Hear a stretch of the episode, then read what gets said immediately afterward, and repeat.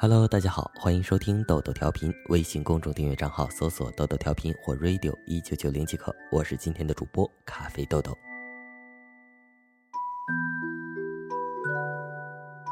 我有一个好朋友，在一家知名的珠宝公司工作。最近他跟我说，他公司新招了一个刚毕业的大学生，因为最近一个新项目启动，所以经常晚上要加班到很晚，有时候需要通宵。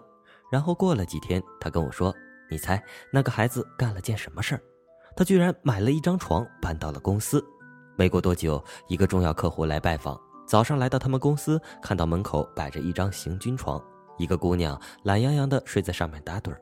据说这个客户当时惊得下巴都掉到地上了。”他们公司是这个行业的顶级品牌，他们家的珠宝基本上上百万起价，他们的重要客户都是名流政商。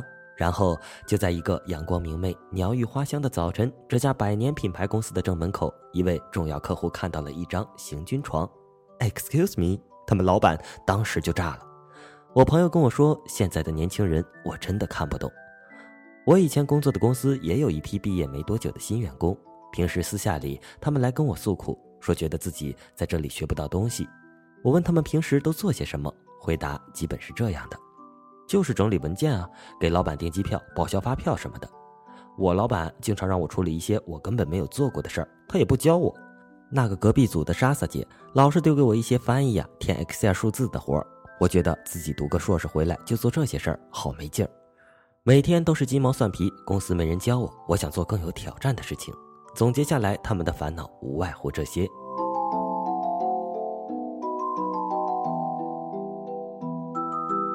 我刚工作的时候，有一次 team 里正在忙一场大比稿，需要做竞争品牌的市场调查。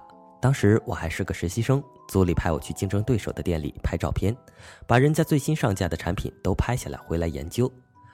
那天上海下着暴雨，我一个人背着一个大相机。坐了一个半小时的公交，顶着风雨再徒步走一个小时，还生怕把公司的相机弄湿。好不容易到了店里，结果人家店员一听我是要拍照就不让。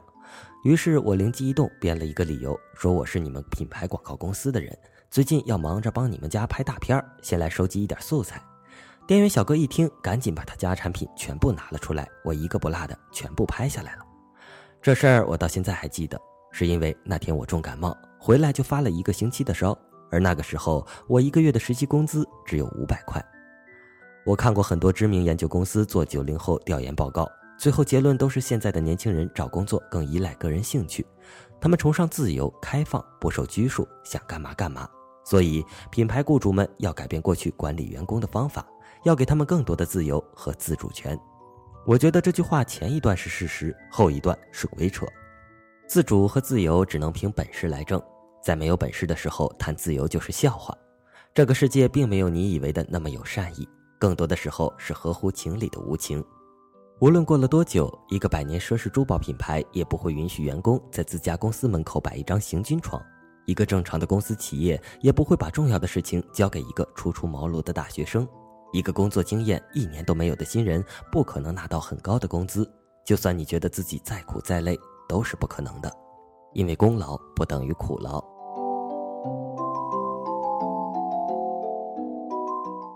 觉得加班累了，晚上带个被毯过来。公司有休息间，有沙发。身为员工就要对公司形象负责。觉得没人教你，请你自己主动去问去学。付钱给你，还不厌其烦的教你东西，那是做慈善公益。觉得劳苦报酬少，先看一下你做的事情对团队和公司产生了多少价值。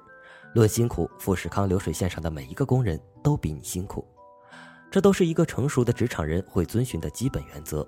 在你什么规则都还不了解的时候，别去谈什么自由，那是无知。这个世界只以结果论成败，别把过去在学校、家里养成的毛病带到社会上去，这只会让周围人觉得你矫情。别以为四海之内皆你妈，谁都会惯着你。别把无知当个性，想快速成长，那么请做好地狱般特训的准备。没有一个企业会把你好吃好喝、舒服供着，还对你犯的过错一概不论。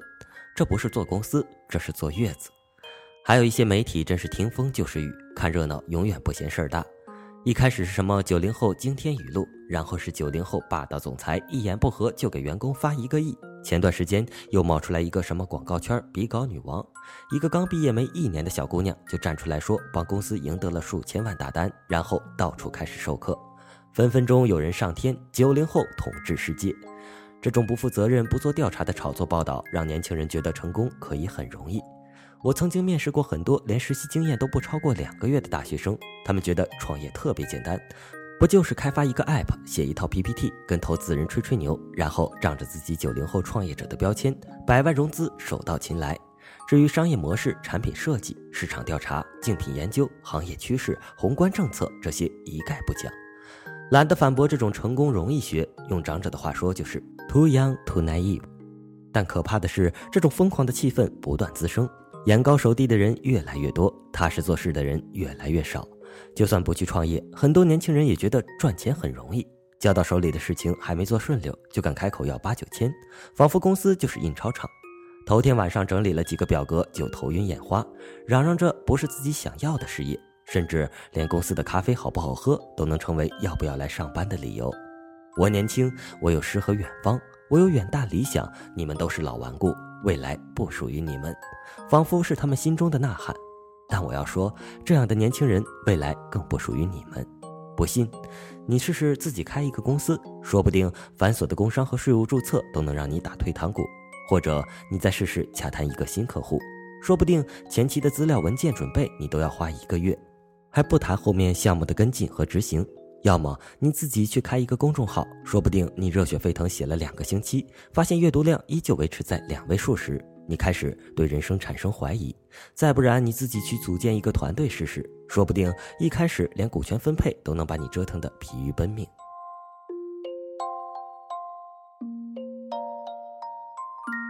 你以为那些很容易的事儿，只是因为你根本没有做过而已，你通通只看到了表象。然后就凭自己道听途说的信息和不切实际的幻想，以为成功很容易。这样的人谁敢把未来交给你？有句话我不知道是不是马云说的：“刚进公司一年的人，谁提战略谁离开。”说的对极了。当你还没有了解和适应一个环境时，提什么意见都是片面之词。没事儿多去读些人物传记，看看别人当上 CEO、迎娶白富美之前都经历过什么。你要真有雄心壮志改变世界，请先了解这个世界，收起那些不知所谓的矫情、无知和浮夸的心，耐心磨练自己的本事。等你有本事了，你有的是自由，say yes，say no。等你能独当一面了，你有的是权利看这个不爽，看那个不顺眼。但是在这之前，请你踏踏实实把交给你的事情做好，不积跬步，难以至千里。最后放一段老祖宗的话收尾：天将降大任于斯人也。必先苦其心志，劳其筋骨，饿其体肤，空乏其身，行拂乱其所为也。所以动心忍性，增益其所不能。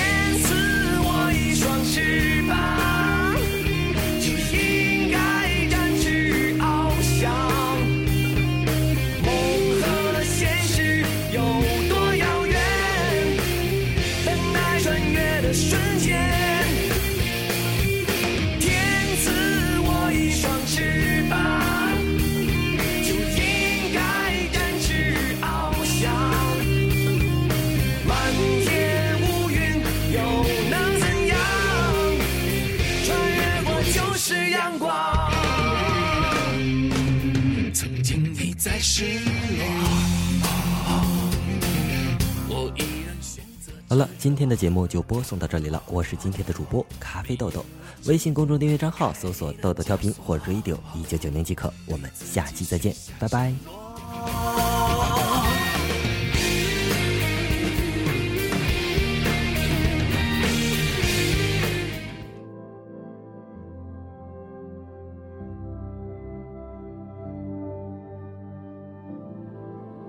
为什么寻觅另一种生活？为什么总在想如何被认可？为什么超越了别人还要超越自己？为什么一条状态加一条状态，一个标签加一个标签，都无法改变你内心的负担？不是生活决定了你是谁，而是你想成为什么样的自己。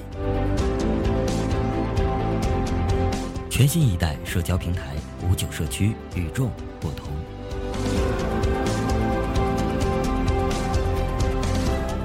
招募首批内测用户，同号 QQ 群二二七九五八四七三二二七九五八四七三。